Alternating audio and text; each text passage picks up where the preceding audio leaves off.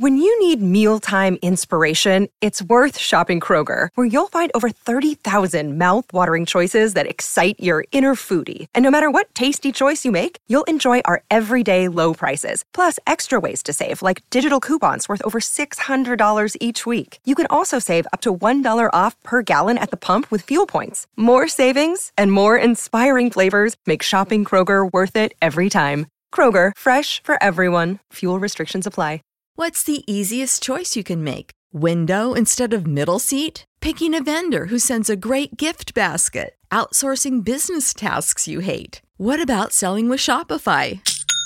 Whether you're selling a little or a lot, Shopify helps you do your thing, however you cha-ching. Shopify is the global commerce platform that helps you sell at every stage of your business. From the launch your online shop stage to the first real life store stage, all the way to the did we just hit a million orders stage? Shopify's there to help you grow. Whether you're selling scented soap or offering outdoor outfits, Shopify helps you sell. Wherever and whatever you're selling, Shopify's got you covered. Sign up for a $1 per month trial period at shopify.com slash try. Go to shopify.com slash try now to grow your business, no matter what stage you're in. Shopify.com slash try.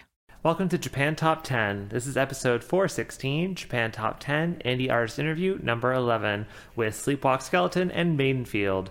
I'm your host, Edward. And I'm Dean. Let's get into it.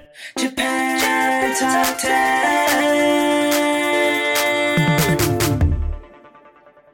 Before we get into our interviews, we have a few announcements to make. Want to join our team? We currently have an opening for an audio editor slash content distributor and are urgently looking for someone to help us with this position. Join the biggest and best Japanese music based podcast out there. Check out our website at jtop10.jp slash join for details. Want to advertise on our podcast? Market your brand onto one of the world's most popular Japanese cultural based podcasts. Reach up to potentially 70,000 listeners from around the world on a weekly basis with advertising costs that will fit your company's budget. Find the full details at jtop10.jp to find out an advertising plan that will suit your company's needs. Are you an indie band or artist that makes Japanese music and looking to be featured on our podcast? Reach out to our music director, Haley, by sending her an email at haley at jtop10.jp. That's Haley, H A Y L E Y, at jtop10.jp. We may feature you on a future episode. See our website at jtop10.jp for more information. Want to hear this episode announcement and ad free? Consider joining our Patreon Donor Club starting at just a dollar a month. A one dollar if you're feeling fancy. Visit jtop10.jp slash club for the details on all the great benefits of being a part of our Patreon club. Yay. There you have it. Yeah. So let's get into it. So this month things are a little bit different. Yeah. New year, new us. Yes. And uh, it just happened to work out that I ended up doing both interviews this time around. Um, Yes. And uh, here we are. Yeah, That's well, it. Thanks I for watching. Thanks for listening. See you next time. Well, uh, Edward, I think I'll just leave you to it then. Bye. Bye, Dean. Jane. Jane. Uh, okay, so oh, we have fun. So uh, first up, we have Sleepwalk Skeleton. We originally uh, were going to have them on in September of 2021, but due to the magic of COVID and how it is still wreaking havoc in our world, um, which PSA everyone, please get vaccinated and keep yourself and your loved ones safe. Wear a mask outdoors and indoors and everywhere that you see fit, and uh, be socially distanced, and we'll get through this thing together. yes. PSA over.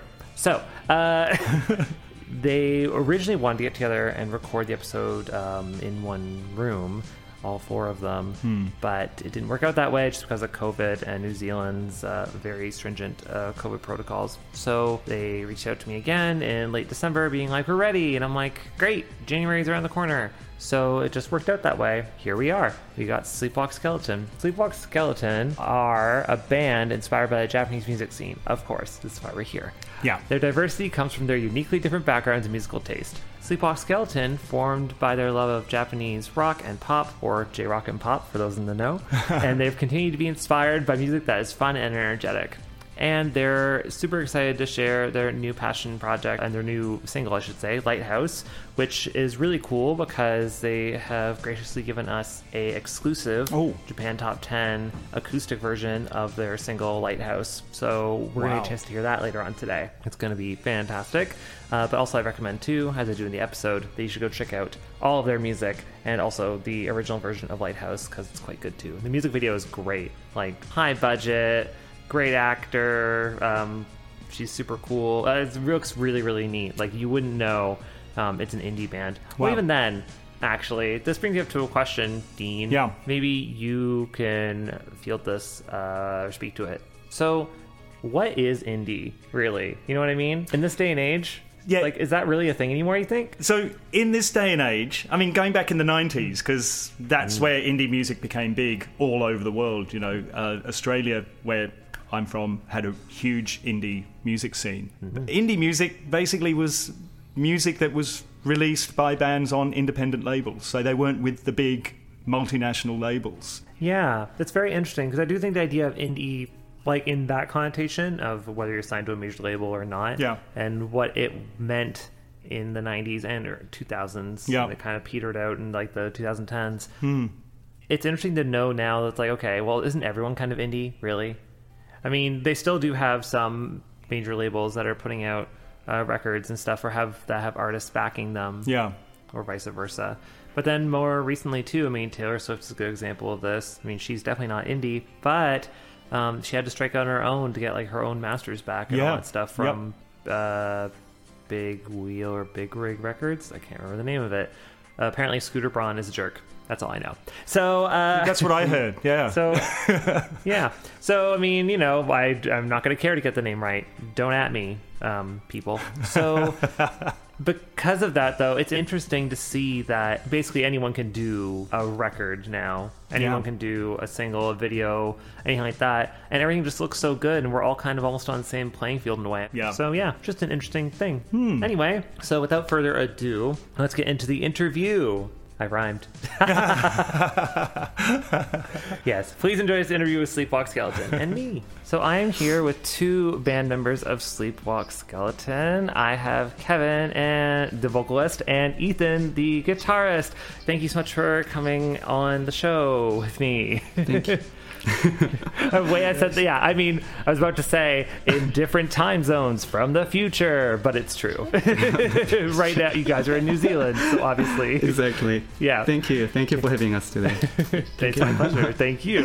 And it's finally worked out. Um, we were talking a bit about this before the interview started. exactly. But uh, we originally tried to do this interview back in the fall of 2021, and then the pandemic kind of reared its head over there in New Zealand. So, where are you guys at right now with the pandemic? What's happening? Um, we just got out of level four um, about a month Yeah, or a month so ago, back. Yes. maybe a little earlier.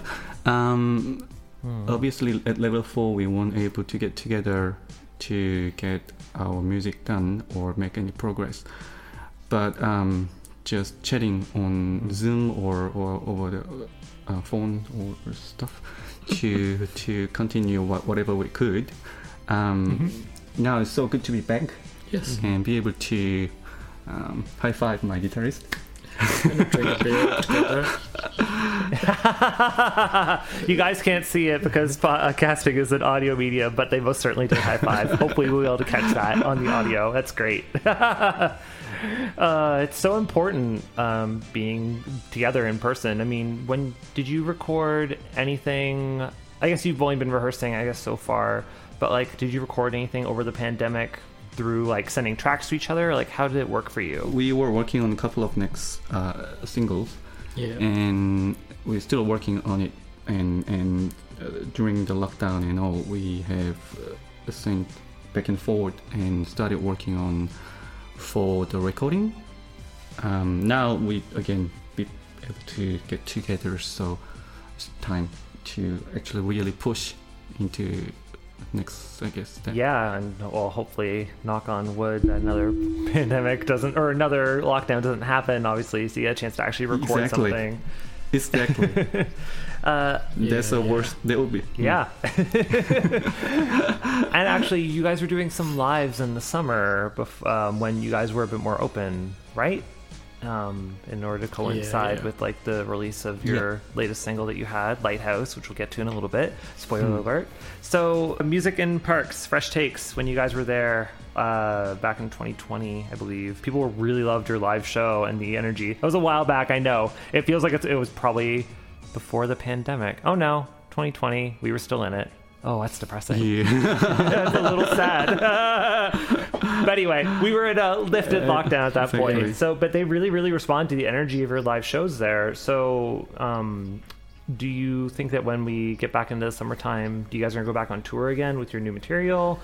What are you thinking? Yeah, um, at the moment we're just back for next uh, recording, so it won't happen right away. Um, once we have uh, got one, next one or two songs, we will start um, doing performance in, and places that they are available for us.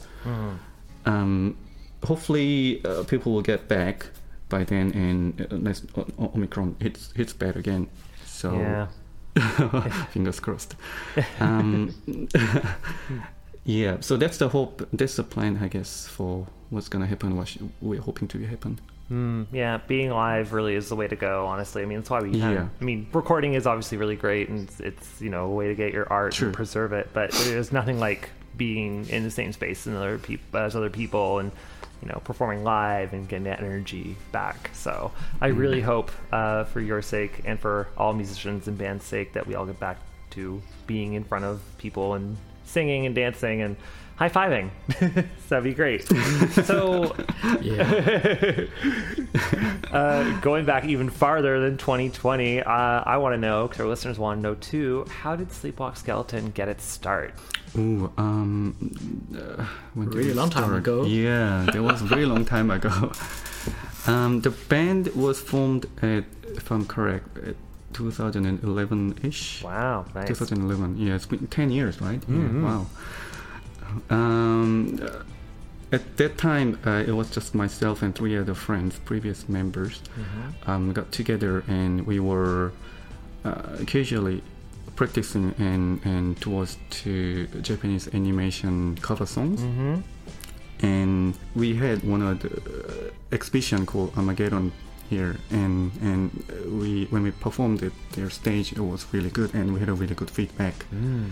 People liked it, and that's when we actually pushed ourselves a bit further into um, working on more songs and and spend more time on it. Mm. So th- the band has been going on since then, and throughout the time we've been having different members in and out. Mm-hmm. So uh, obviously, with different members, you get different inspirations and Mm. uh, and and type of sound is a bit different, Mm-hmm. and and how it kind of it naturally built up, and and uh, I think it's where we are now, uh, working on our own songs, Mm. which we love, yes. and yeah. I would hope you love it. it's your own stuff. so uh, I'm going to pass it over to Ethan for a second. Ethan, how did you get involved in the band? That is two years ago, right? Yeah, It's two years two years ago. ago. And uh, you know, there's a website, and uh, they're just uh, looking for a guitar player, and then we just meet each other and uh, join with a band. That's quite easy, and uh, well, you know, not that interesting story, but we just meet e- meet each other and have a nice talk. Then I join the band. Yeah, but you were playing, you were playing different type of music before. yeah, I t- I right? play a totally different type of music. Yeah. Yeah. Yeah. Punk and He metal. was, he was yeah, punk metal, heavy, heavy rock. Yeah, yeah. So for me, it's uh, quite challenging, Mm. But it looks so good now. Yeah, I mean, well, it helps when you got a great teacher, right? You got someone just show you the ropes with J-pop and J-rock. That's good. Actually, it's interesting because I listen to your music. It is very eclectic. Like it really does pull from a lot of different genres. I find um, in the rock world. How did you come up with your sound for your original music? Um, we are still in the, in the in the journey of, in a way, finding our tr- true true sound, if I may. mm. Um, better better sound, I would say. Mm-hmm. Um, uh, obviously, listening and copying a lot of J-pop, and we are influenced by the type of genre and and type of Mm. feel in the music.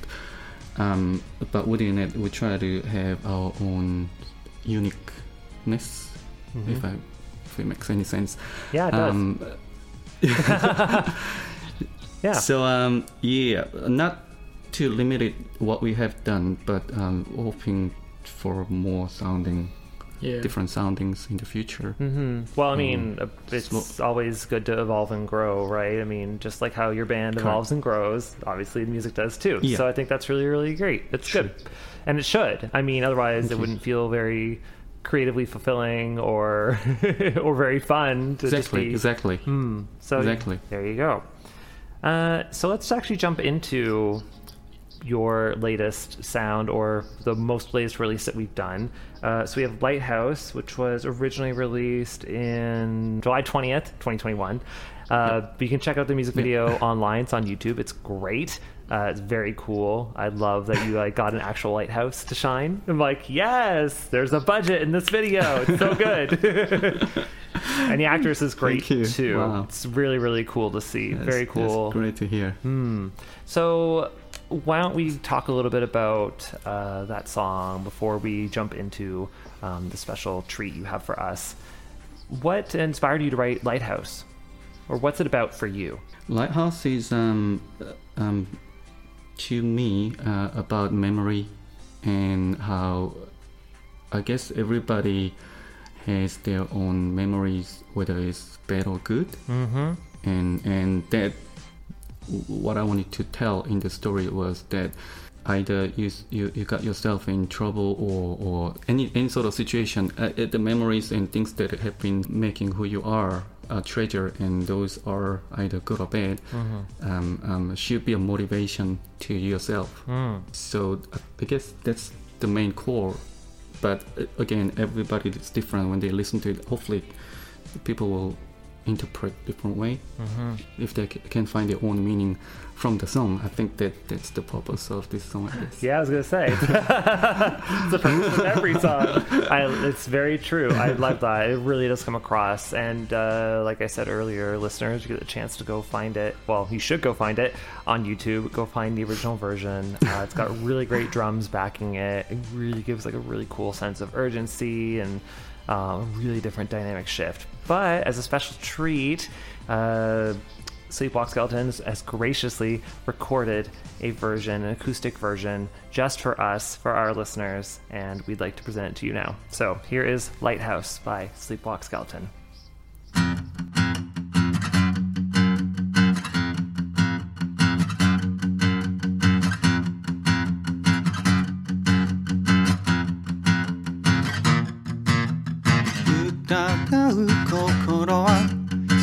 だけど気づかれずに時を超える。意味を今少しは分かったんだ。虹の色が少しだけ僕らを与えたら手紙を入れた。僕のポケットは今はなくなった。Oh, oh, oh.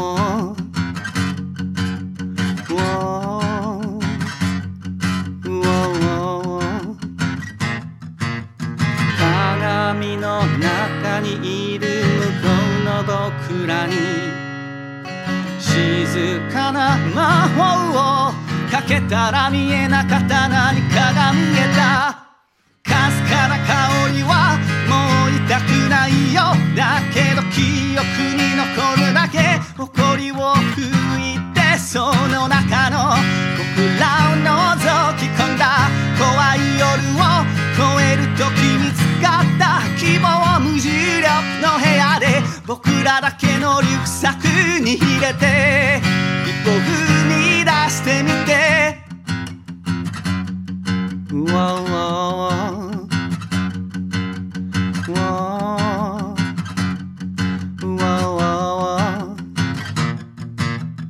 やっと見つけた宝を失いたくないから。何かを捨てて何かを守る君にだけ見せるよ。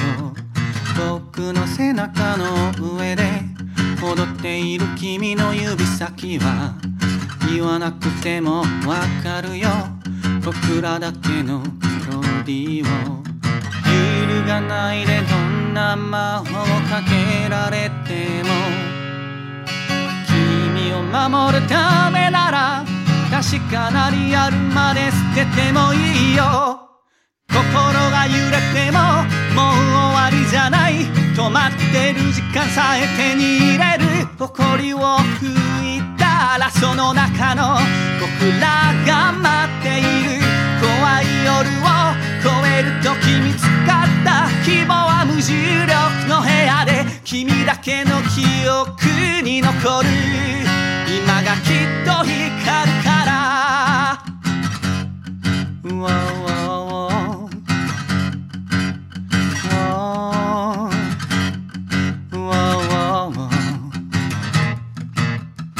れたんだろう周りが暗くなった僕の声をついてきてごらん水の音をこの暖かさ君の光それを見つけ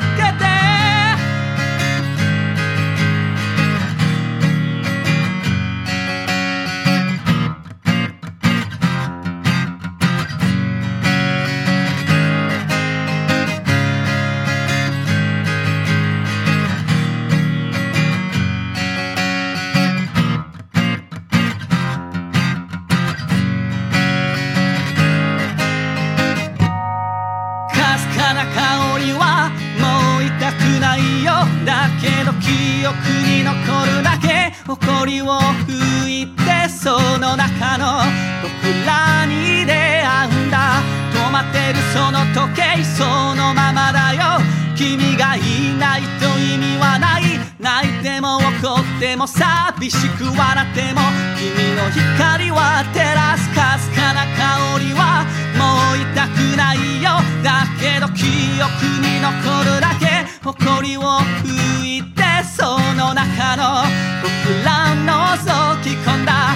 怖い夜を越える時見つかった希望無重力の部屋で君だけのリュックサックに入れて一歩踏み出してみて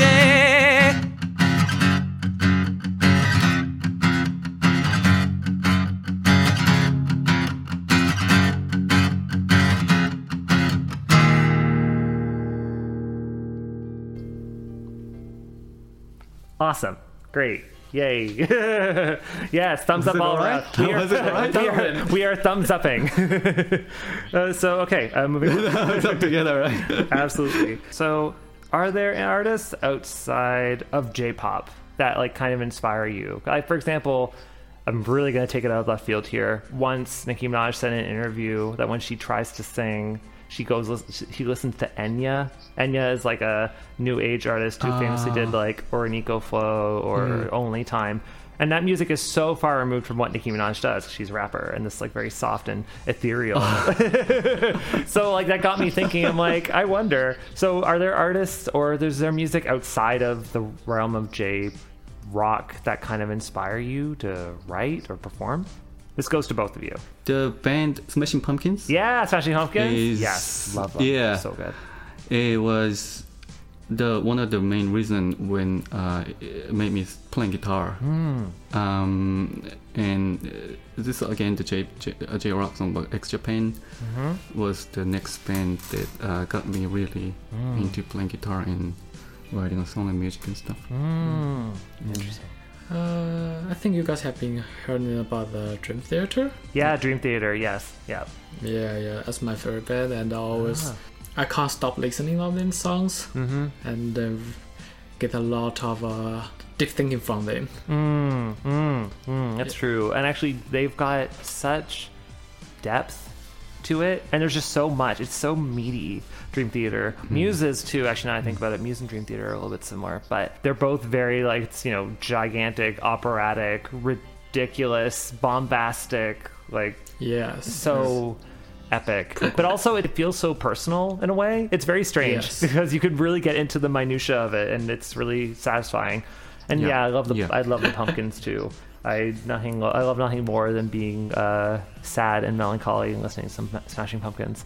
Also, that melancholy joke is a reference to Mellon Collie. So you know, fun joke for uh, fans of the Pumpkins. There you go. That's cool. Yeah. So, what do you enjoy the most about creating music, or what's your favorite part of the process? A favorite part would be writing the lyrics. For my personal um, uh, reason, would be because it's about throwing a message. Um, I see making a music is not much different to creating a poetry. Um, with a few different instruments and how you get it done, but having abstract imagery in my mind into something physical. Would I say physical? So it's music. Yeah, no, that's right. Yeah, something real and tangible. Yeah, Yes. tangible. Yeah. That procedure is to me still amusing, and how people react to the songs that, that we make, and whether they appreciate it or give feedback or anything goes. Um, it's really good procedure. So writing a song, especially and throwing a message into it, it's, it's my personal favorite Yeah, yeah. part of. Hmm. yeah quite similar. Awesome. as, Love uh, that. I really like the ideas, the my mind. So Hmm. it's like I didn't create it, I just follow it and download them. Mm, that's interesting. There's actually an aspect to all of it, but I really, I really resonate with the idea that there's like a message that you really want to get across, and just like the fact that it still does resonate with people, or you're. I don't know about you, but when I'm writing music, I don't. It sounds a little selfish to say. I'm writing it, you know, for myself and for the catharsis of it, right? Because it feels good to write it. But then also when you finally Oh, realize yeah. that people like get it and they latch Yeah. onto it, and you're like, oh right, I forgot. People are listening, and they know, and Yeah. they enjoy it, and they you're getting. There is no better. feeling. it's like magic every time. it really, really is. Yeah, Yeah, yeah. exactly. Very addictive. Let's jump into Stardust. So, Stardust was a track that you guys released in August of 2020. So, what prompted that track to come about, Stardust? It's about a person to. I guess it's every song that I write about is is how I felt and how I imagined around that time of I would say maybe my life period ar- around that time of my mm-hmm. life and think I wanted to write about something that you can cross the message to one person to another that, that you like or love uh, feeling and not being able to do that. A lot of people out there still maybe they're shy or they have their own reasons so they not be able to cross their message to one uh, loved one. Yep. And I wanted to write something about the desperation and how it would feel to not be able to say. Mm. And the lyrics, uh, it's a bit of fantasy. I've covered all the lyrics with sort of fantasy, like cover covered song with it. Yeah. Yeah, and um, it's about parallel world where I can't say something now, but the other world I want to say to that person. So it's throwing a message from one to another. Ah, interesting. Okay, so it's like a real dialogue between like your uh, the self that can't do what it wants to do and the one that does or can. Yeah. Like the like it's really almost like kataomoi a little bit, a little bit of unrequited love kind of a situation, but also like the shyness and the emotion. Oh, that's good. I love that. That's great. And all in one song, no less. Very impressive. Yeah. Ah, my Mm. so, uh, and the music video actually is really fascinating. So, listeners, once again, go check out YouTube, Sleepwalk Skeletons. Uh, but the music video is great. It actually has uh, a fantastic dancer. Oh gosh, whose name escapes me at the moment. Uh, but I did look her up. She's great. A lot of great modern dance. What prompted that choice for the music video to go with uh, a modern interpretive dance style? when we re- finished recording and, and have the final product and i was looking for right person to do the music video and i happened to know the lady from a previous event um, and i gave her the song and then asked her what she thought about and how she would dance to the song initially we were going to have her dressed like a clown Yep, with the, all the, Pierrot, the Pierrot yep. clown all the clown makeup and with dressing but um she came back and and said, "Oh, okay, let's try this, let's try that." I think that's how a lot of her input was in uh, as far as the, the dancing and, and movement coordination goes. And I really loved it. Hmm. Yeah, Yep, yeah, I really like creative. girl. Yeah, it turned out really, really well. I love actually now you mentioned the whole Pierrot clown thing.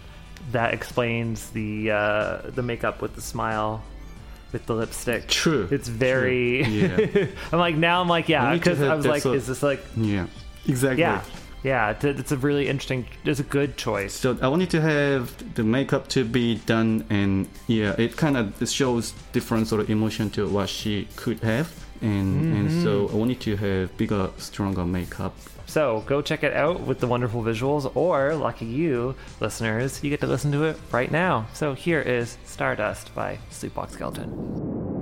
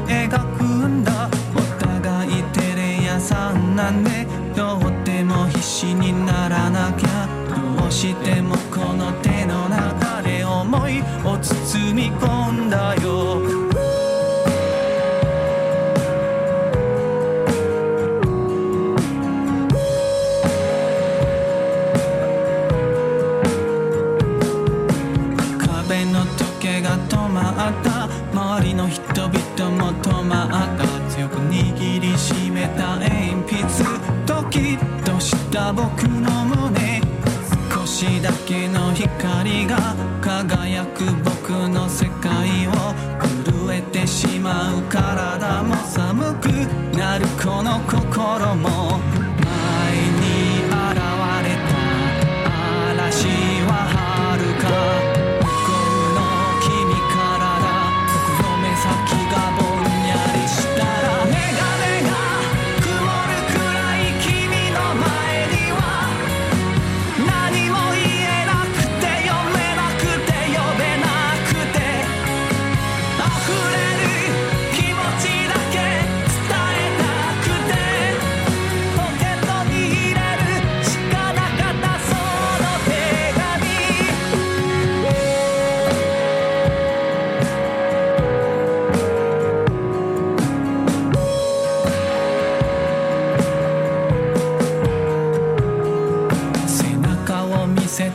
て走ったよ。君と一緒の時間の1万分の1のスピードで飛び込んだ次の世界に。虹の色が横から絡またこの体を。時を超えて宇宙を超えて握ってるこの手紙も。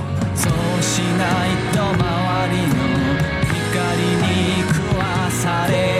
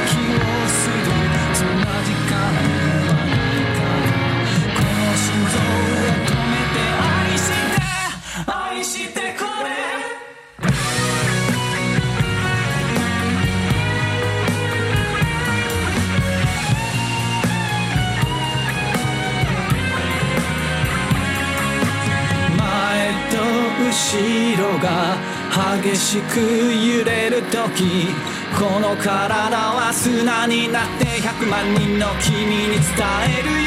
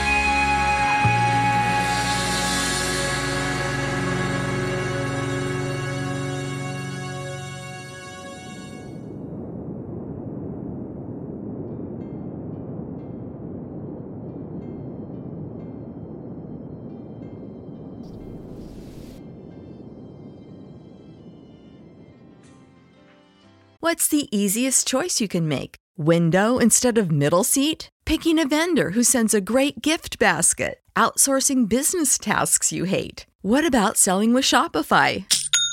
Whether you're selling a little or a lot, Shopify helps you do your thing, however you cha-ching. Shopify is the global commerce platform that helps you sell at every stage of your business. From the launch your online shop stage to the first real life store stage, all the way to the did we just hit a million orders stage? Shopify's there to help you grow. Whether you're selling scented soap or offering outdoor outfits, Shopify helps you sell. Wherever and whatever you're selling, Shopify's got you covered. Sign up for a $1 per month trial period at shopify.com slash try. Go to shopify.com slash try now to grow your business, no matter what stage you're in. Shopify.com slash try. When you need mealtime inspiration, it's worth shopping Kroger, where you'll find over 30,000 mouthwatering choices that excite your inner foodie. And no matter what tasty choice you make, you'll enjoy our everyday low prices, plus extra ways to save, like digital coupons worth over $600 each week. You can also save up to $1 off per gallon at the pump with fuel points. More savings and more inspiring flavors make shopping Kroger worth it every time. Kroger, fresh for everyone. Fuel restrictions apply. So, what can we expect from you guys coming up next? I know you're working on recording new music, but Yep. is there what else do you have planned for 2022? We aim to release two or if can three songs songs, this year. Um, I think a lot of people might already know, but a lot of musicians are working harder behind the stage than on the stage. Yeah. uh, like recording, working on the new songs and meetings and planning and stuff. So that will pretty much occupy a lot of hours and days and months uh, for next year or so. And we are going to try to be more active in our YouTube and Facebook. Yeah. hopefully, yeah, maybe podcast or YouTube by ourselves. Ah, Casual cool. sort of podcasting. We're thinking about it, and it's one of our plans to hopefully achieve. Mm, that's great. That's so exciting. we'll definitely keep us posted on that, and we'll definitely have to have you guys back when Thank your you. when Yeah. your podcast explodes, and then I will come on your show. exactly. Other way around, I'll be yeah. Absolutely. and so, where can people find you? So when your stuff comes out, they can be ready. Um, mostly on Spotify and uh, YouTube will be the first uh, point of contact, and Facebook and Instagram will be the next. Yes, I have my own Instagram, not just with the band, but uh, update mostly on my personal. What is it? Tell the world. we'll in your DMs. It won't be embarrassing at all. It's called Kevin Initiate. So mm. Kevin is my name. I was thinking about uh, continuing uh, a bigger word. So mm. initiate start from I, right? Yeah. So it's Kevin. It, I has got in the middle. All right. uh, Oh, it's like oh, nice. Kevin Initiate. It's my Ah, I love that. It's great. Little play on words. It's good. exactly. Mm. so that would be my personal Instagram, but I usually update most of the band stuff, music related. So if something happened or some new news or album get released, there will be the another point of contact. Mm. And Ethan, where can people find you if you want them to? Well, that's quite hard actually. I didn't. Hey, put, I didn't put fan anything in the website. Even my Facebook channel is just a few photos. That's all. He's mysterious. Find the Kevin, then you guys can find me. He's I like that. That's great. That's good. Myster- yeah, gotta. Yeah, someone has to be the mysterious one in the band. So yeah, if it's you, I mean, you're kind of blowing your cover now because you're on this interview with us. But you know, it's all good. so finally, to close out our interview, which has been lovely, thank you. Thank you. Thank you. What is one message that you'd want to say to all of the fans out there, or anyone who just loves music in general? I'd like to say that uh, nowadays internet is there, so any sound or music that you want to get, you can easily get it, and wherever you are and whenever you are. Those musics and soundings can be a small treasure to the person, and I hope that this music and sounding could give you a bit of joyness, not just about our music, but in general, help them go through you know, this time of difficulties. And lastly, thank you so much though for listening. it's a bit late, I should have said first, but for listening to us and such a warm uh, interview. That Oh, um, thank you. yeah. And thank our listeners will be thanking you, I'm sure, after they've heard this wonderful interview and after they've heard your wonderful music and they go find you online, whether in your personal DMs or on the actual official website, or sorry, I should say the official social media. Yeah. it's very true. Music now is so worldwide and so universal because even though you guys are based out of New Zealand, mm. you are releasing, you know, J-pop, J-rock kind of stuff, which, you know, if we were looking at, let's say, 20 years ago even, that wouldn't be a thing, right? No, You'd have exactly. to go to Japan and do it and sign with a label and the whole thing. So Yeah. the fact now you can really do it on your own, and, uh, you know, have success and have people really respond to your music from all over the world and then go do lives in New Zealand and do anime conventions and go do bigger stuff. You know, Correct. it's pretty amazing. You know, Yeah. it's a real testament to the power of music and the power of having an awesome band Mm. and one that changes and grows. So it's uh, thank you, thank you Thank for you. taking the time today Not at all. Not at all. for us to come talk with us. Yeah, it was great. It was a real pleasure. So thank Mm. you so much, and hopefully we'll have you back soon. ありがとうございます。 ありがとうございます。どういたしまして. so there you go. Uh, that was Sleepwalk Skeleton. So I hope you enjoyed that interview. Uh, it was so great to talk with Kevin and Ethan. Kevin is the vocalist, of course, and uh, Ethan is the guitarist. And it was really cool to watch uh, the journey of how, or watch, listen. because podcasting is an audio Yeah. medium, uh, listening to the journey of uh, how Sleepwalk Skeleton came to be and where they're at now and where they're going. So definitely keep an eye out for Sleepwalk Skeleton. Go check out the material uh, everywhere. It's on Spotify, YouTube, and uh, make sure you keep an eye out for what they're going to do next because they're going to be releasing some big stuff soon. Great. Can't wait. I can't either. I'm really excited. So up next, uh, we have Maidenfield. Dean, if you remember, Maidenfield, uh, I originally talked with him Yes. in May last year. Is it that long ago? I think in the interview. It feels like I think I, at one point I make a joke in the interview. If you, well, Dean is editing this episode, ladies and gentlemen. Thank you, Dean. uh, I think I made a joke where I was like, "Oh, it was like 2019 since we last saw each other," and he's like, "Huh?" I'm like, "Wait, no, it's not. It's 2020. I don't know what year it is. 2021. Like, I yeah, I don't know what year, what time it is because we're in 2022 right now. Yeah. 2021 doesn't feel like 2021. It feels like it was five years ago. yeah, it does. Yeah. honestly, and everything before the pandemic feels like a lifetime. Honestly, don't you feel yes. that way? Yeah, it does. Yes. Different era. Absolutely, it is. Uh, but we know we're still in it. We're thriving, surviving. Um, Yeah, it's getting by. And uh, Maidenfield is thriving too. So, for those of you guys that didn't listen to that episode, you should go back and listen to it. But just in case, I will recap really quickly. So, Maidenfield uh, is also that's uh, JJ's um, stage name. He's a British music producer who lives in Tokyo. He writes his own material, and he's also ghostwritten, produced, toured, and recorded with a variety of artists, including The Gazette, The Brilliant Green, Tommy February, TM Revolution, Abingdon Boys School, and Asian Kung Fu Generation, as well internationally with Taylor Swift, Ed Sheeran, and Carly Rae Jepsen. Uh, in the previous episode we did in May, we talked about some of that stuff, like what Taylor Swift was like and what's it like working at TM Revolution and Tommy. So definitely, if you're interested in that kind of stuff and you're jonesing for more me and more Maidenfield, go check out that episode. It is excellent, if I do say so myself. Maidenfield wrote the music and composed for Startup Girls, which is a movie that was released quite a while back. But he also has just recently released a soundtrack with the anime that just came out, started on January 9th, called Rusted Armors. Oh, wow. And we talk a lot about that. Very exciting. He actually mentioned uh, this project because it was still in the works in our interview back in May, and now it's finally happened. It's done. Oh, wow. So we talk a lot about that and about that process. It's super cool. Uh, if you want to go find it in the Western world, look up on Amazon Prime. Yep. where you can find it.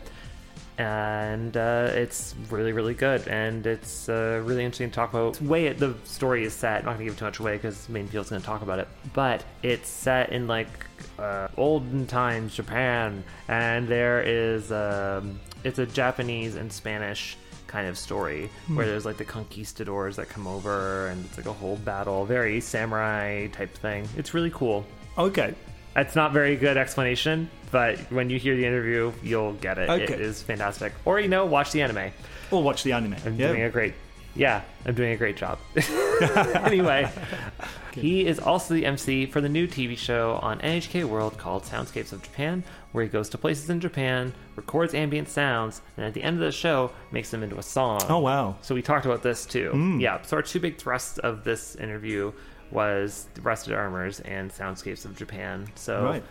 get ready for a lot of that. It's very cool and very fascinating. Wow. Uh, we get into the whole songwriting process. Uh, what's it like using organic sound? Hmm. What's the how does he come up with the ideas? All that fun stuff. So it's a really really interesting interview, a bit of a deep dive, Right. And I hope everyone enjoys. Right. So, Maidenfield and me. I am here with Maidenfield, or uh, JJ, as I also know you. That's right. Nice to Hello. see you again. Hi. Great to see you. How are you doing? Great. How are you? I'm not bad. How long has it been? About six months or so? Uh, we saw each other last in May. May. So Right. Eight months now. Not good. Yeah, there you go. Ish, You're good yeah, at math. It yeah. took me a minute. Golly, Ironically, like- we were both musicians. It's We like think I'd be eight better lifetimes. Yeah. In that, in that Totally. Incredible. It really, really is. Really, really good. Yeah. How about you? You've been Not too bad. clearly busy. Yeah, been pretty busy. I'm really grateful to do this um, this uh, interview now today because things have been going on building up to like pretty much this week, which is great. So yeah, I'm very Hmm. happy to be here. No, I- we're so glad to have you. I'm so glad uh, that you came back. So, actually, let's just jump right into it. So, in our interview in May, you talked about there's an anime that you were working with. Yes. And now it's finally here Rusted is. Armors. It has been released. Yeah, it's called Sabi Iro no Armor in Japanese, and they translated that to Rusted Armors in English. Had a thing with the S on the end. I think they should just kept it armor, but never mind. Rusted Armors. um, yeah, it's just been uh, it's just aired last week. 9th of January was the first episode in Japan on a whole bunch of TV stations, and also Amazon Prime. So I'm hoping internationally it'll be on Amazon Prime at some point quite soon. I'm pushing heavily to make sure that they do that because I really think they need to push the international uh, side of this. Anime is Oh, worldwide. sure. It's not just Japan. It's they've Oh, got yeah. to think worldwide. So I'm pushing them about that. But yeah, it's That's great. an amazing labour of love. I mean, it's been years now, maybe two years, I think, in the process Mm-hmm. for me, and probably even longer for the director. These things take that Mm-hmm. long to make, um, so it's been incredible. But yeah, that's just been released. Um, it'll be over the course of the next 12 weeks, one episode per week. Um, I'm also the MC for a new uh, TV show on NHK World, uh, which is called Soundscapes of Japan. And um, that was something that we came up with, a friend of mine, George, and I, about four years ago as a concept we pitched to NHK. And they agreed to it just at the beginning of the pandemic. And we had to stop all process until uh, the pandemic basically ended, which kind of never happened. So, kind of halfway through, they said, you know what? It was a pilot, but we're just going to green light it. Let's go, let's start it, which was amazing. So, I go to various locations in Japan. Um, We just choose a town or a village or a city or an area of a city. I go and record ambient sounds with a microphone, take them back into my studio, and make a song out of the sounds I've heard as a kind of a dedication to the, the place I've visited. So it's like a little 15 minute show with the song at the end every episode. And it's lovely. All the people I know in the team are all people I've worked with before. We kind of came up with the concept ourselves together. So it's all really in house. It's brilliant. Really, really nice. That's so cool. Hopefully, it'd be actually really neat if that gets made into something that can be put onto like Netflix. I think because there actually is a real clamoring and a hunger for like a specific localized show or like small areas uh, that we don't really get a chance to hear about in other parts of the world. Like small towns in Japan, I think are really fascinating. We don't get to hear about them enough. So, how do you? What inspires you when you're doing the, the specific songs from like a locale? Like, what is the kernel that you take, and then what kind of inspires you to grow it into a song? Yeah. Okay. So the the first episode we did, um, we were so all of us were so excited because this had been you know years in the process. I went there so thrilled and happy and excited. Uh, I was expecting the song to kind of come out that way, like thrilled and happy, excited, and thank you for the opportunity. It's an emotional release, all that kind of stuff. But I said to them before we went, um, there's a tendency for these shows when you go and record ambient sounds, it's easy to record like a clang sound, like a like a smack of a door or something, and that can Yeah. become a you know a, a snare or a clap mm-hmm. sound, you know like a rhythmic sound. That's easy, mm-hmm. um, but the tendency is then just to make that a kind of a loop, make it like a kind of an mm-hmm. Ableton Lively ambient type track, which is absolutely fine. I, I listen to plenty of that kind of music, but I suggested to them all TV shows will do that kind of platform. Why don't we try and make a mm-hmm. song that can be an actual song? Like we could even put a melody to it, a vocal, and make it a verse, bridge, chorus type track, like a proper piece of music. How about we aim for that kind of song rather than just like a sort of a bit of music, like a filler instrumental? And they were like, "Yeah, you you do whatever you want to do." I'm like, "Really? Can I really do whatever I want to do?" They're like, "Yeah, seriously, do what you think you'd like to do. You're an electronic music producer. Just make your thing." I said, "Great," because if I was Elton John doing this, I would go to the town and I'd come back and play something on my piano, probably. I wouldn't just use, you know, um, Japanese sounds like shamisen or something. I would be, Yeah. I would stay look being Elton John. If I was Ed Sheeran, I'd go with my acoustic guitar, and the chances are you'd get an acoustic guitar song with references of the town. If I was Yoshiki Yeah. going to Los Angeles, I'd probably take my piano and my drum kit, and I'd probably start with one of those two, probably. So that's what I said to them. I'll probably be using maybe a piano bass, and then put things on top of that that, we've come up with in the town or city, and that's how I've approached it. I just I'll just stay being me, but with sounds from the from the town or village, rather than just only using really overtly obvious uh, Japanese stuff, for example. So that's the way we approached that part of it, which was really nice for me. It allowed me to try and make a proper piece of music, like a proper song I could release as Maidenfield if I wanted to, rather than it's just like a piece of filler stuff for a TV show. That was really nice. Yeah. Uh, are you going to be recording more episodes of that? I guess maybe not until summer, perhaps. Or... Yeah, so so um no no it would be It's still on? close to yeah it would be close to one every two months I think if, if there was no Ah. problem with the pandemic which is in, which is exceptional. Um, I've just done the one in Tsubame Sanjo, which is in Niigata, um, just pre before all the snow, um, and the one we've just done uh, about three weeks ago was in Asakusa, um, which is in Tokyo. It's the area with a really nice temple, and it's a very sort of traditional area. They do a lot of shoemaking there, traditional shoemaking, uh, traditional um, lace making, traditional um, the, the the socks that go inside the geta, um, the, the white socks. They make a lot of traditional things there. So that's what we did uh, for the last episode. I just finished that song maybe five days ago. Um, and then the next episode, this is ultra hush hush, but I'm going to be going back to somewhere that I know very well, if I can say that much, which is really, again, an amazing thing for me. I've never shot professionally in this place. And and I love this place more than I love anywhere in the whole world. So it's really nice for me to be able to go back there finally with music and, and do something there. So that's continuing, um, which is awesome. At the same time as I'm doing this uh, Rusted Armors soundtrack. And so this whole thing about being a musician, a foreign musician in Japan, is now just kind of coming together in the way that I kind of always imagined it would or hoped it would, which is awesome. Let's um talk a bit about the rusted armors really quick, a tiny bit, Sure. then, since we may as well. Yeah. and then we'll get into our first song. So, rusted armors itself, a long time coming. You talked a bit about it last year in May. Yes. Uh, so now it's done, and now you're doing a lot of press for it.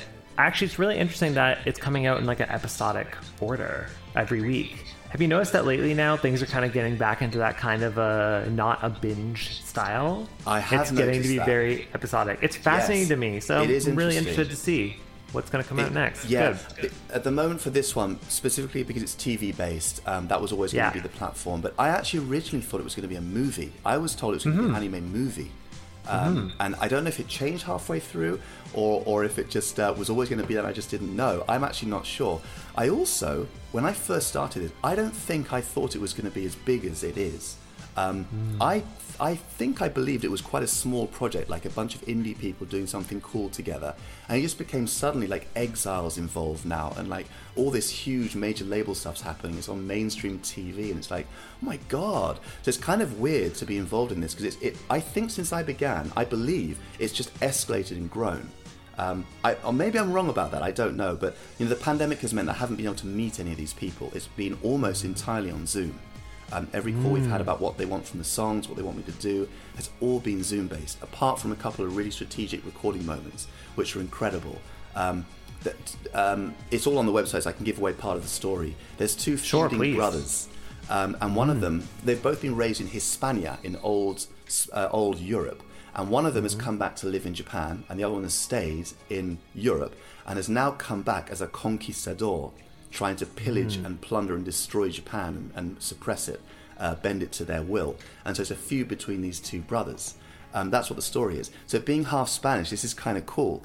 And they called me up this one day and they said, "Would you be able to? I don't know how to ask this, but could you make like a kind of a old Spanish sounding song, like a small village up in the mountains of Spain that, that we could have uh, someone sing? I'm like, I literally am half from a guy who comes from a small village in Spain. So yes, I could. They're like, really? And it was it was so funny. So yeah, I made them this little little Spanish ditty, and even with the name of my village that my mum comes from in Spain. Um, and they used it. They're like, great, this is great. Thank you very much. Could you come and hear the recording? I'm like, it's being recorded? Like, yeah, yeah. So I went in to record, and his back was to me, but it was one of the exile characters was singing my little Spanish song in Spanish into the microphone as if he's narrating. So he's like, he's in the the scene is he's in a hot spring, uh, a hmm. public bath, and he's just relaxing, singing this song he used to sing as a kid with his mum. There's like kind of hmm. half half sort of humming it and half singing it as he's memori- as he's remembering the song, recording the song. Hmm. But that was my track. So that was one of the moments that I I, um, I heard them you know really using my song in actually the production, which was amazing. And the first time I actually met the director as well was that day, like properly face to face, was that moment. So it was quite cool.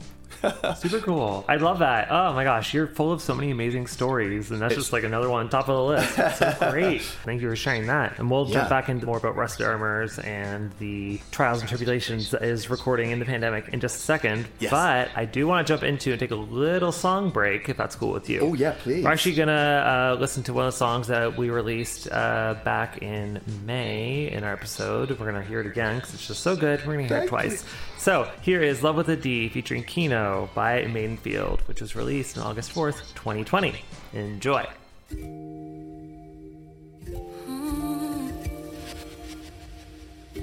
Millions and millions of pieces to the one thing I have to do. The trouble with dreaming this deep is I'm losing myself inside of you. Millions and millions of reasons why I wish I could carry on. But I get the feeling my feelings have told me I'm moving on.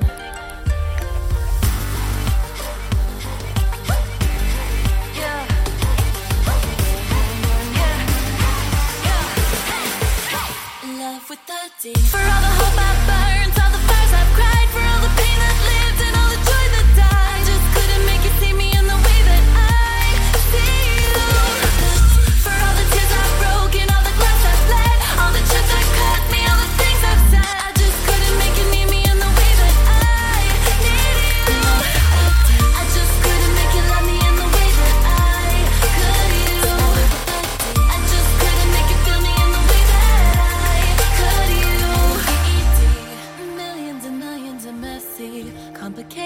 who we are.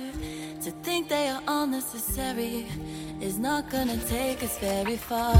Millions and millions of reasons why I wish I could carry on, but I've lost the feeling I needed to keep on keeping on. Love with the D. For all the hope I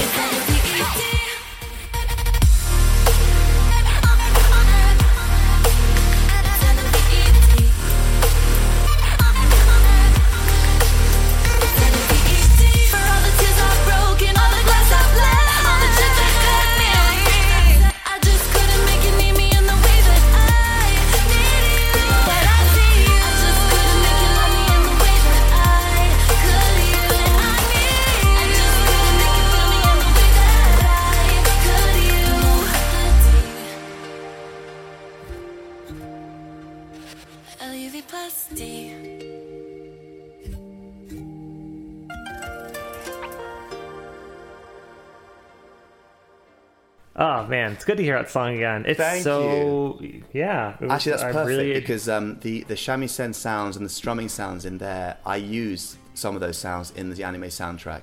It's lovely Yeah. that my my little way of doing Japanese sounds has now been sort of recognized. I don't know if that's the right way of saying it, but I've been able to Mm-hmm. continue that into what I'm doing with Soundscapes of Japan, the TV show, and also also now with the anime. I'm really really happy about that part. How did you feel as a foreigner coming into this space? Did you feel like you had to give it some kind of respect in order for you to be like, okay, I'm working with a koto, I'm working with a taiko drum?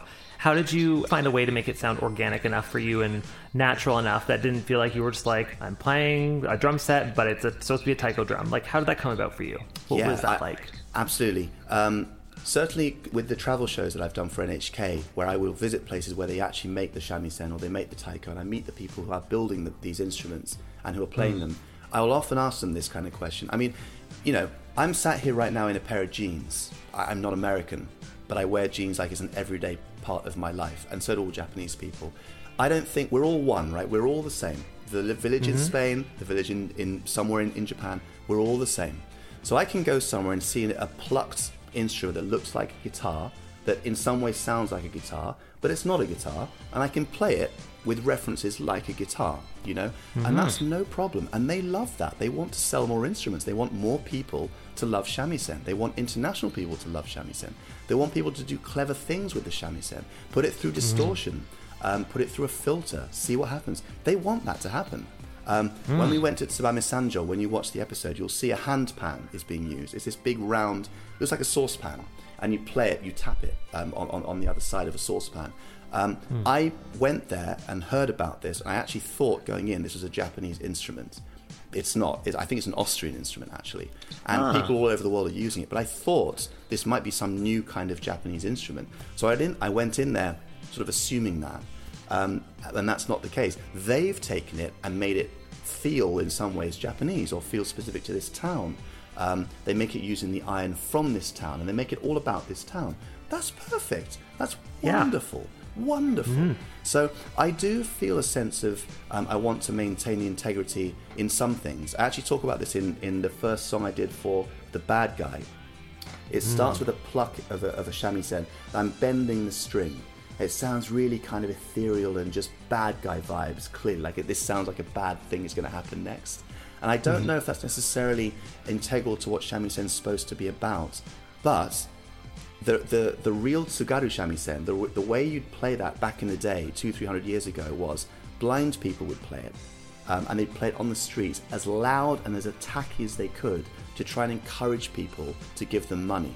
The louder they were, the sadder they sounded, the more pained they sounded, the more chance they got of a response. That's the story that was told to me when I went to the factory in the place where they build these things, and that's incredible. And then you see the lady play it in her in her kimono with a backdrop of the the you know the the snow, um, cold cold area, very unforgiving uh, climate, and you can imagine blind people playing these things hundreds of years ago, and it's just it's quite emotional. So it does actually the thread is right there from them to me. I can feel that thread, and I can just continue it on. Um, So I, I, it's a combination of respect and trying to do something maybe a little bit different, a little bit special. Um, and I'm super happy to go in there as a club music producer and try and combine that with my with my kind of music. I have no problem doing that. I love doing that. That's how new things are made. You know, has Iranian hip hop been been morphed and spliced with Japanese shamisen? No. I hope someone does it. I hope someone does it. Why Yeah, not? I agree. New things Yeah. happen that way. Um, Ed Sheeran made a track recently, or not so recently, but maybe a couple of years ago, which had a whole Celtic vibe to it, right? He wanted to Mm-hmm. combine those two things, and it worked perfectly. Why not? Absolutely, why not? We gotta get into another song here. Actually, it's the new one that um, you just released. Uh, or well, last year. Um, Yes. We didn't actually. I don't think we featured this one. It's uh, "Way Too Deep" featuring. Is it XAI? I want to get it Yes. right. XAI or It's XAI, X A I XAI. That's right. Perfect. I got it right. So, uh, it is uh, was released on February nineteenth, twenty twenty one. What? Um, before we jump into it and listen to it, because it's your latest one. What can you tell us about it? This one was a co-write with XAI actually in the studio. She hmm. came over um, and we sat down. We just started talking. The way I do it these days is we talk for a while and a theme will come out of the conversation. So we talk for half an hour. Someone will say something. They go, "Ooh, that could be a title. That right there sounds like a title." And we were talking, and I think she said something like the word "deep," just fukai. I thought, "Oh, that's hmm. just the way we're talking. That's interesting." Now, deep. Do you hmm. mean you're too deep, as in it's too deep to get back out again? Or I'm so happy that this love is so deep? Like, which one are you? And she said, I'm so happy this love is so deep. I like, huh, I'm this one. I'm too deep to be able to get out of. So why don't we make a song about that? And she's like, okay, cool. That's how it came about. So actually, this song is the English version, which you're about to play. In about a week's time, we're recording the Japanese version, Oh, that's so great. Oh, which oh man. might well, be the other version, the, the I'm so deep in love. Oh, that would be so great. And will be I'm curious to know actually, will it be the same instrumental? Are you gonna like do any reworking with that, you think? Great to kind of reflect question. it? Great hmm. question. I think it'll be the same. I think. Hmm. We're just talking about that though. We're just talking hmm. about it. Yeah. Well, you don't want to give too much away. Yes, yes. The Yeah. reason, another reason is because we're also doing another song, another brand new song. There's another like a single for something coming up. So we're just we're just beginning um, uh, to to work on that now. I love that. It's like off of the springboard of this anime into the next thing. Correct. It's So Correct. Exactly. Yeah. Keep it going. You gotta keep Exactly. it moving all the time. So in that case, let's listen to it right now. It's the English version. This is Maidenfield featuring XAI, Way Too Deep.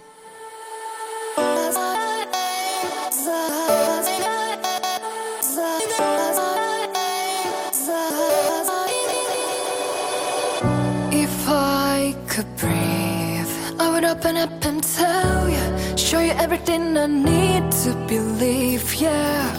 And if I could believe, let me cuddle on the table, wasn't until I was able to breathe, yeah. Come make the hearts breaking easier, my memories heavier, the more that I try to forget, yeah. Come don't even need a spark to start a fire that'll destroy you and me, yeah. It's been like heaven, uh, a joy like hell. If there's a lesson, uh, better learn it where. And once you have seen all the lying, it's gonna be all that you see. And once you have started to cry and look for me, I'm way too deep, deep. Look face in the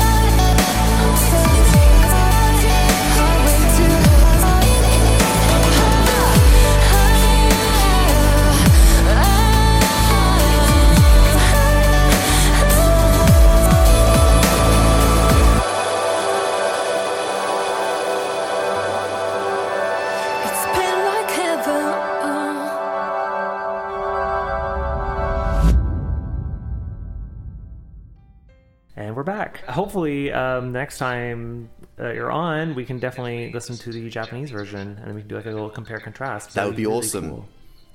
That would be awesome. And hopefully next time I've done a few more of the TV shows as well, so I can play some more songs from there and some from the anime as well. The um, the anime they're making a soundtrack now, and I'm very hopeful that probably April there'll be the, the, the soundtrack will come out on CD. Um, and also a couple of extra theme songs for some of the characters. And if I'm really lucky, I don't know who's singing yet, but some of the, the voice characters, including the Exile guys, um, might be singing, which would be brilliant. I don't know for sure, but I'm quite hopeful. Fingers crossed on that. Fingers crossed for sure. Because yeah, the thing is, like, once you if you do an anime, it does really really well. Then you get like image CDs, drama CDs, and then just explodes from there. Because then it could be a video game, it could be a movie, it could be a live action. Like honestly, it's kind of asking for a live action. Truly. Oh, I feel man, like it, it be- could it could do that. I feel like it could. That would be incredible. sure. What What was really lovely, and I, I don't necessarily think he was talking about me. In fact, he probably wasn't. Um, but Hmm. the director on stage for the um, they had the, the the premiere screening the other day for the first episode, um, and all the you know the characters were on stage and the director and they had like an interview, uh, question answer session. And in the like the final comments, can you give this one last final comment. They all go down the line saying, you know, hope you love the drama. It was great fun working on it. You know, please enjoy. The last one is the director, and one of the things he said very specifically was, "I really want you to listen to the music. I'm really proud of what we've done, like sonically." And I, I don't. I, I was sat there going, "Why?" I don't. He, don't. he didn't have to say that. Why has he said that? That's interesting. Because you're good at was this. "That's it's you. I find that I found that quite bizarre. Like it's wow. Like he he wasn't calling me out. He might might not even have been Maybe. talking about me. It, but it's Who just, knows? He seems to be proud of what it's what sonically this thing has done, which is really cool. Really cool. Yeah. And actually, well, it's a testament to how great your work is and how great the whole team's work is. And also, too, music is a huge part of an anime. It's It- it- so integral. I mean, op- like, you know, opening themes and ending themes are absolutely the calling card of an anime as well. It really but, like, is. it's the background and it's the glue that holds together the scene, truly. It, it really is, and and some people that some directors want you to have music that actually fits the scene, as in encourages you to, to you know when the slice of the samurai goes across the screen, you have music that goes up to that Yeah, moment, or exactly. is it just drums playing, nothing to do with what's on the screen? Everyone is slightly different. Everyone is different. I had to ask them what they wanted.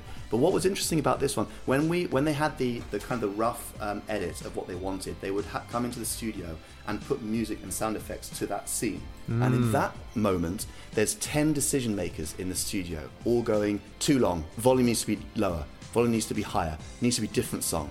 and they all start talking. They all start saying, you know, this is TV. It has to be this level. It needs to be more aggressive. It needs to be less aggressive. It needs to be more. And they have this whole back and forth. And it's really interesting because one guy is always about needs to be quieter, and another guy is hmm. always about needs to be more aggressive. And they, they're, they're in there, they're entrenched in their camps, and they kind of get to a compromise. Every decision is like that for anything in life. I'm, I'm sure of that. But it was interesting watching specifically about audio how ten people can have wildly differing views about what has to happen. Really hmm. interesting how that played out. Very cool. Yeah, but So, yeah. clearly it worked. I mean, look at the end result, and everyone, hope so. like I said, make sure you go and find it. Go uh, listen and watch Yeah. the uh, first couple. Of, well, first episode I guess is already out, but when this comes out, uh, another episode might be out actually by then. On Sunday. But anyway- this, that's right. Yep. The, the, another episode will be out by the time this airs, which is great. Um, which will be in total Perfect. for me about nine songs played so far, something like that, which is kind of cool. Yes. Um, so I'm everyone keep score at home. yes, I'm actually trying to Yeah. get permission to um, do uh, YouTube tutorials on how I made the songs as they air on this show. So I've just done a tutorial now for the Bad Guy song, which played in episode one, and I've, I sent it to them yesterday. And if they're okay with it, I'll put it up on YouTube in the next you know week or so, so you'll be able to hear it there and hear and watch like how I made the song. Um, I just want to make sure I can use all the Rusted Armors logos and all the you know all the anime characters and stuff because they're all in there. It makes it look really cool.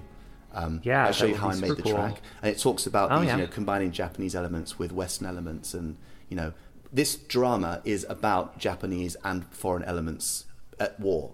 So Hmm. it's perfect for someone like me to come make that soundtrack. I think and hope. so on that note, Yes. I think we're gonna have to wrap it up, unfortunately, because Well, we, thought- thank we could talk. We could talk forever. I know. we could, Absolutely. I know, we could, Yes. and we probably should. yes, we should. I- we'll have to do this again. I- I'm very grateful for the opportunity. I mean, I like like you. I could talk about this for, for hours. I mean, to be able to go to places um, in Japan and, and make music and, and you know listen to the environment and take ambient sounds and bring that back to the studio and then use some of those for the next project, which might be size way too deep, is really cool. Um, it- it's really inspiring for me, and I hope it's inspiring for, for other people out there who might be wanting to do something similar at some point. You know. Like, wouldn't it be Yeah. cool to go to, you know, Hiroshima and record sounds, or go to Fukushima and record, and you dedicate it to Fukushima?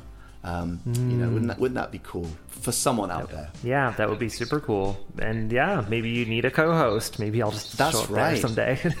right, that would be yeah. Oh, that would be amazing. Document the whole Yeah. process. Hey, if you're ever in Japan, once this is over, let's hope in six months from now this is all gone. Summer festival season, we go to somewhere really hot like Okinawa, and we sit on Hmm. the beach and record some ambient sounds in in the town in Okinawa. How about that? Wouldn't that be cool? oh, that would be great. I'm so down for that. Okay. Let's, uh, I- you guys hear her first. Let, us talk to some decision makers over at the podcast, get some budget together, and let's do it. for sure.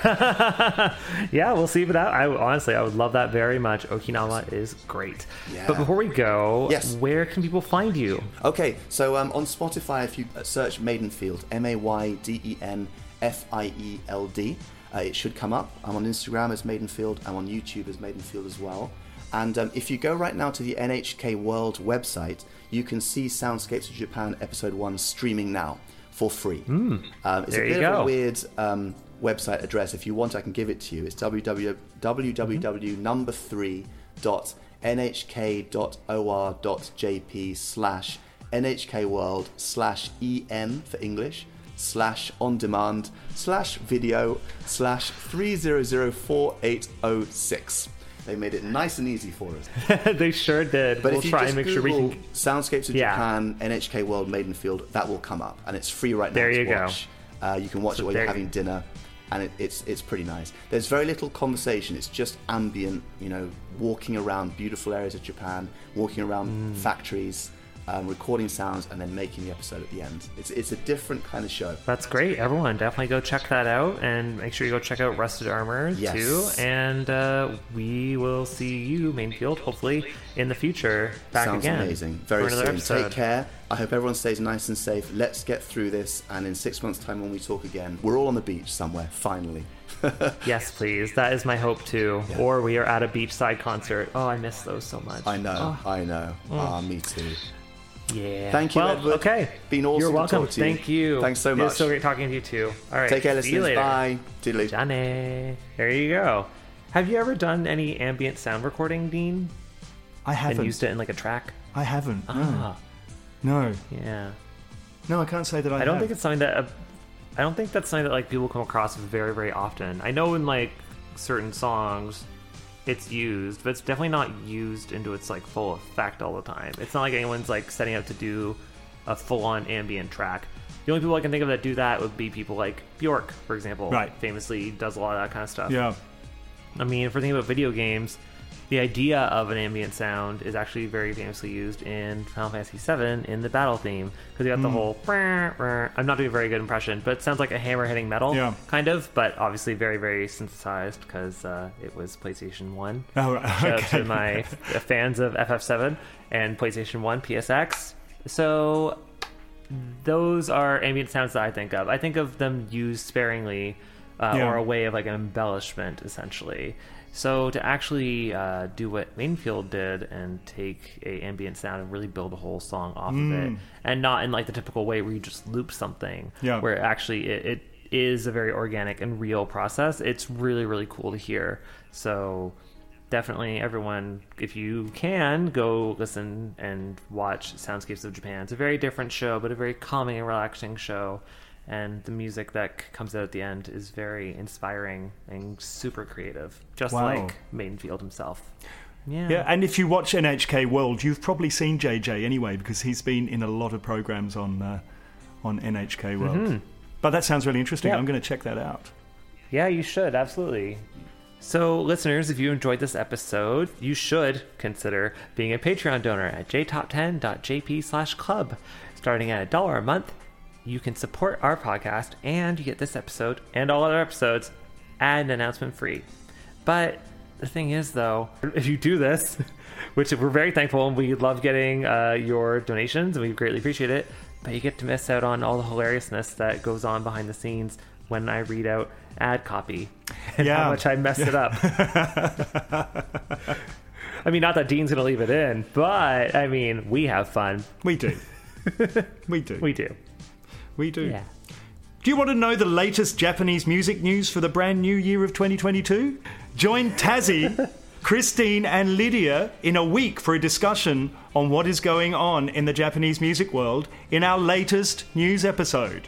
Yes, ladies. You got Tassie. You got Lydia. They're back together again. Christine. She's new. She's amazing. Uh, she is a fellow Canadian, just like me.